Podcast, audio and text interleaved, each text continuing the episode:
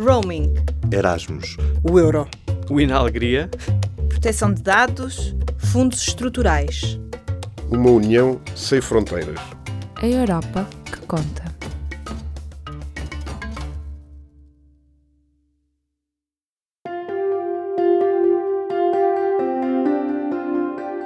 Os países que entraram na União Europeia já no século XXI, a Roménia é a que tem a maior comunidade de imigrantes em Portugal, mais de 30 mil.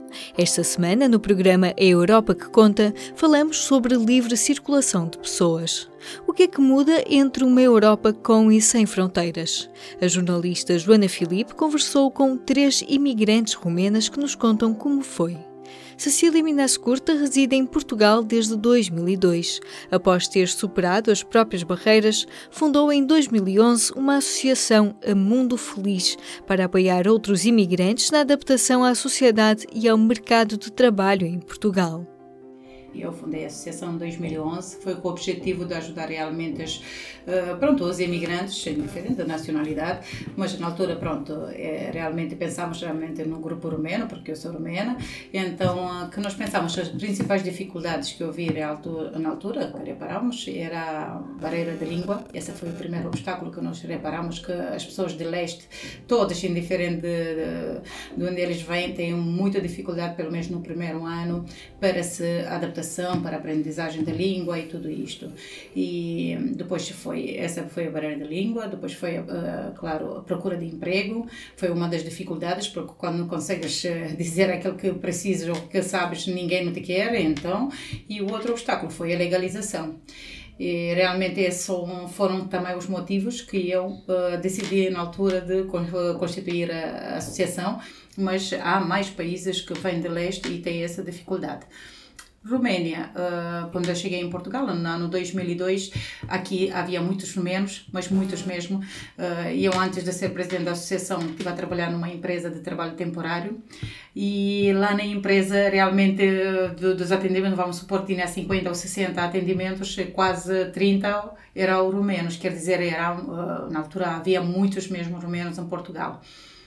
Depois, realmente, tivemos uma parte de crise onde houve, muitos dos romenos saíram daqui de Portugal e foram para vários países. Portanto, a partir de 2011? Sentimos realmente muita crise em Portugal e um, 2011, 2012, vamos por aí, tiveram dois, três anos, quatro anos de crise mesmo, onde uh, muitos romenos foram, alguns regressaram para o país de origem, alguns uh, foram para a França, para a Alemanha, uh, para outros países onde se ganhava um bocadinho melhor do que em Portugal, porque na altura em Portugal tivemos alguns anos que não havia mesmo ofertas de trabalho, estava tudo parado a nível de obras.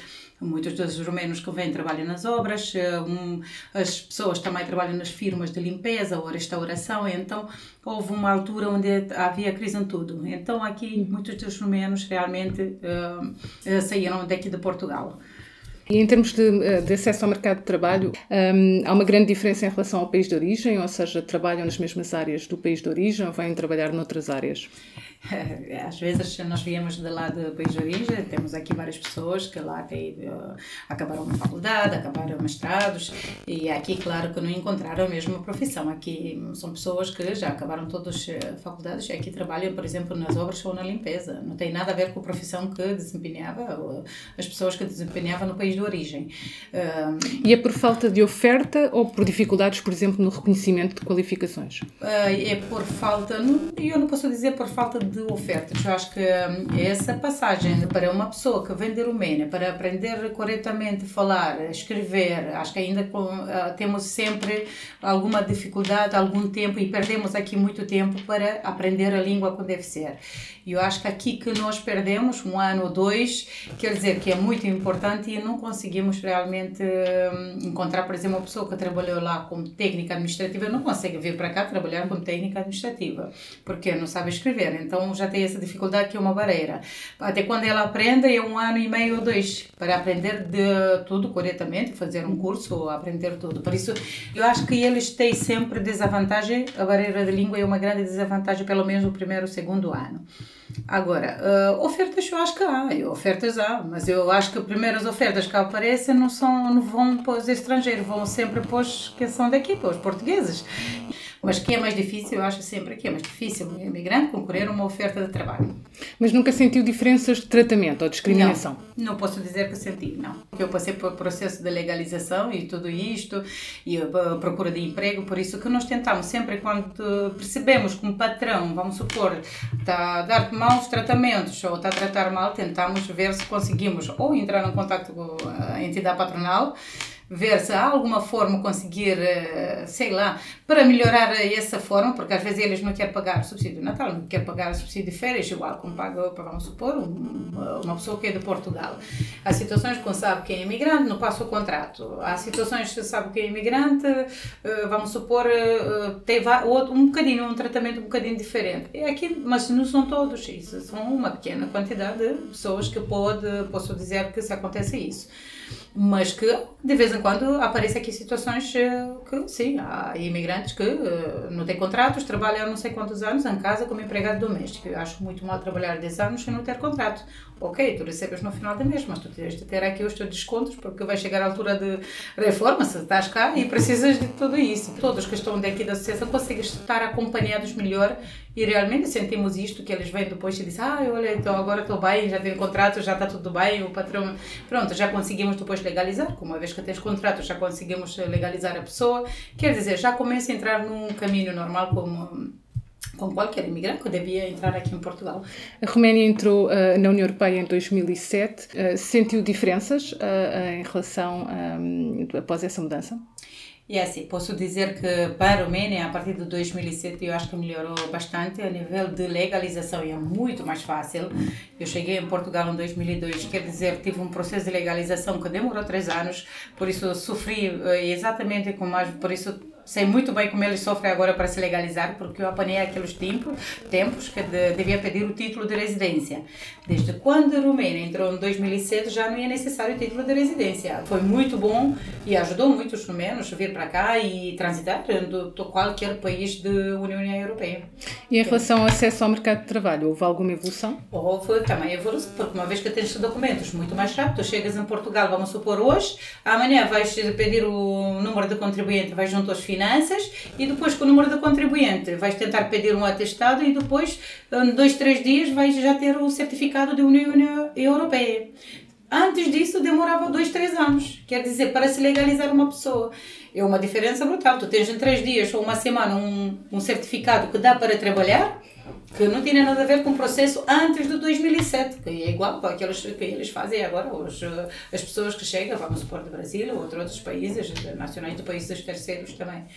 Por isso, eh, aqui mudou completamente a nossa, para nós, para a Romênia, melhorou bastante. A nível de trabalho, nós conseguimos trabalho, quer dizer, numa semana, mesmo se temos dificuldades, é capaz que o patrão até aceita no nível de construção civil, que às vezes nem nos importa se sabe falar ou não, mas tu tens documentos e ele já consegue passar-te o contrato. Quer dizer, já estás a trabalhar legalmente, já estás incluído uh, diretamente no, no, pronto, no trabalho, não tens problemas, não tens de ficar à espera que apareça algum controle do CEF ou alguém e estás apanhado na rua que não tens documentos. Quer dizer, essa paz, tranquilidade de ter documentos é muito importante para uma pessoa que vem uh, trabalhar ou vem viver para outro país.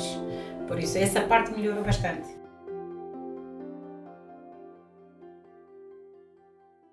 Foi em 2006, um ano antes da entrada da Roménia na União Europeia, que Alina Romina Precup decidiu fazer as malas e partir para Portugal. E se arranjar documentos, entretanto, ficou mais fácil, o acesso ao mercado de trabalho continua a ser diferente para quem vem de fora. No início, na altura que eu cheguei cá, era em 2006, não tinha, pronto, a, a Roménia ainda não estava na União Europeia, então foi um bocadinho mais difícil para arranjar trabalho. Entrei na mesma no café e com a promessa de contrato e pronto, para começar a legalizar e depois de legalizar já consegui trabalho facilmente. Portanto, sentiu essa diferença do antes e depois da entrada na União Europeia? Senti um bocadinho, sim, sim. No início até tive uma, pronto, eu quando não, não tinha poucos relacionamentos aqui, não é? Não conhecia quase ninguém. E foi difícil essa parte da obtenção de documentos? Na altura foi um bocadinho difícil, sim. Mas pronto, depois da, União, da Romênia entrar na União Europeia já foi tudo mais fácil. E a partir daí também foi mais fácil arranjar trabalho? Exatamente sim. Como estrangeiro é sempre um pouco difícil arranjar trabalho, mas quem quer trabalhar arranja. Porquê que, um, porquê que diz isso? Sente isso um, de haver menos oferta ou de não considerarem tanto o seu currículo? Uh, pronto, é, sim, é sempre entre um estrangeiro e um português eu acho que há, há alguma diferença. Não deveria haver, mas eu acho que há um bocadinho. E em termos de, uh, da sua experiência cotidiana, sempre sente-se bem recebida pelos, pelos portugueses? Sim, eu aqui posso dizer que sempre tive sorte sempre e encontrei boas pessoas. Sim. Os portugueses são um, um povo muito acolhedor, eu digo assim. Eles recebem bem as pessoas.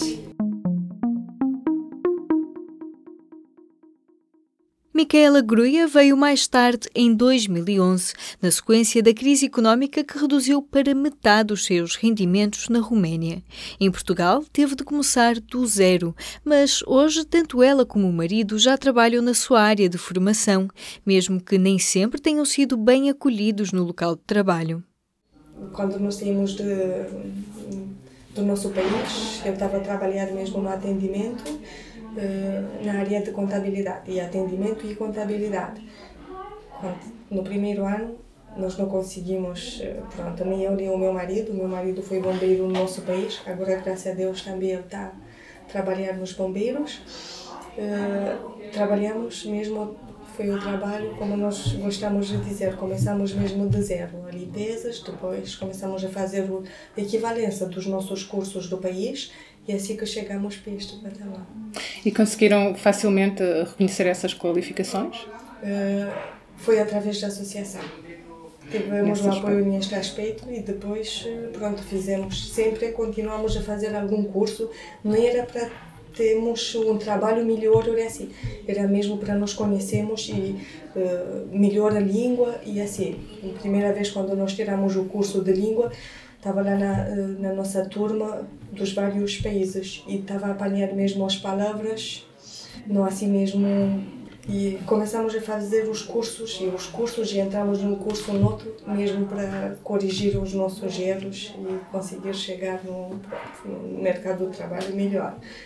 Dizia que era, que era uma barreira o facto de ser, eh, de, de ser estrangeiro, estrangeiro de, inicialmente, quando veio, não é?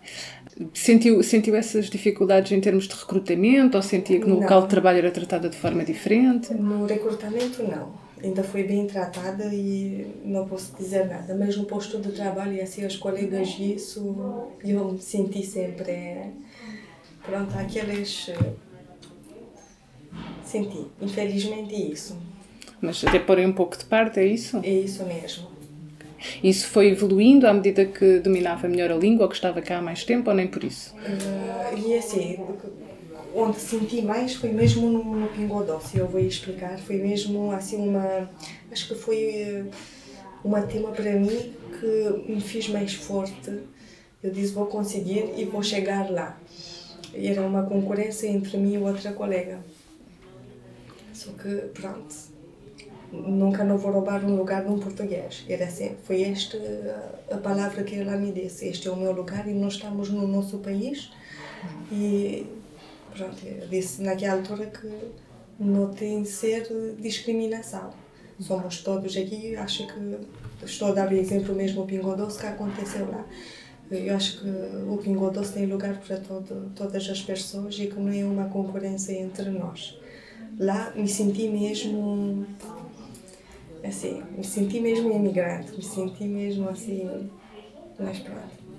Mas foi o único sítio depois... Uh... Sim, porque nas outras empresas onde eu trabalhei foi mesmo todos sou imigrantes. Foi pela primeira vez que eu trabalhei diretamente com os portugueses. E no seu cotidiano alguma vez teve também experiências uh, mais negativas, ou seja, de ser menos bem tratada por ser vista assim, como imigrante? Que que não é só em Portugal, isto acontece, acontece em todos os países. Sempre temos, pronto, a vida de imigrante, eu costumo dizer, e agora, que não é fácil, não é fácil. Não temos a família, não temos... Hum, mas pronto, nós escolhemos este caminho, nós gostamos muito de Portugal, a minha filha também, e decidimos a, a continuar a nossa vida cá. Em público.pt barra podcasts pode ouvir sobre política, desporto, questões de género ou humor, porque o público fica no ouvido.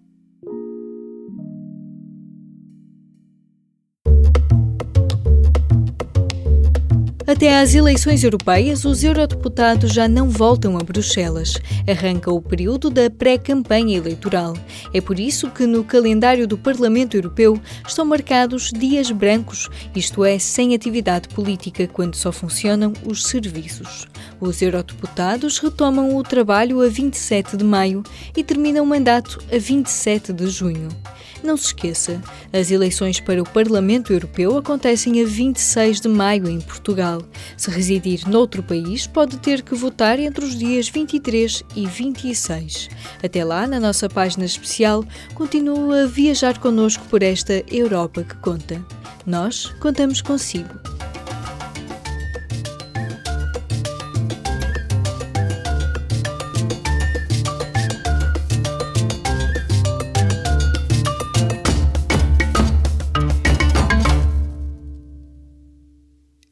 Programa teve o apoio do Parlamento Europeu.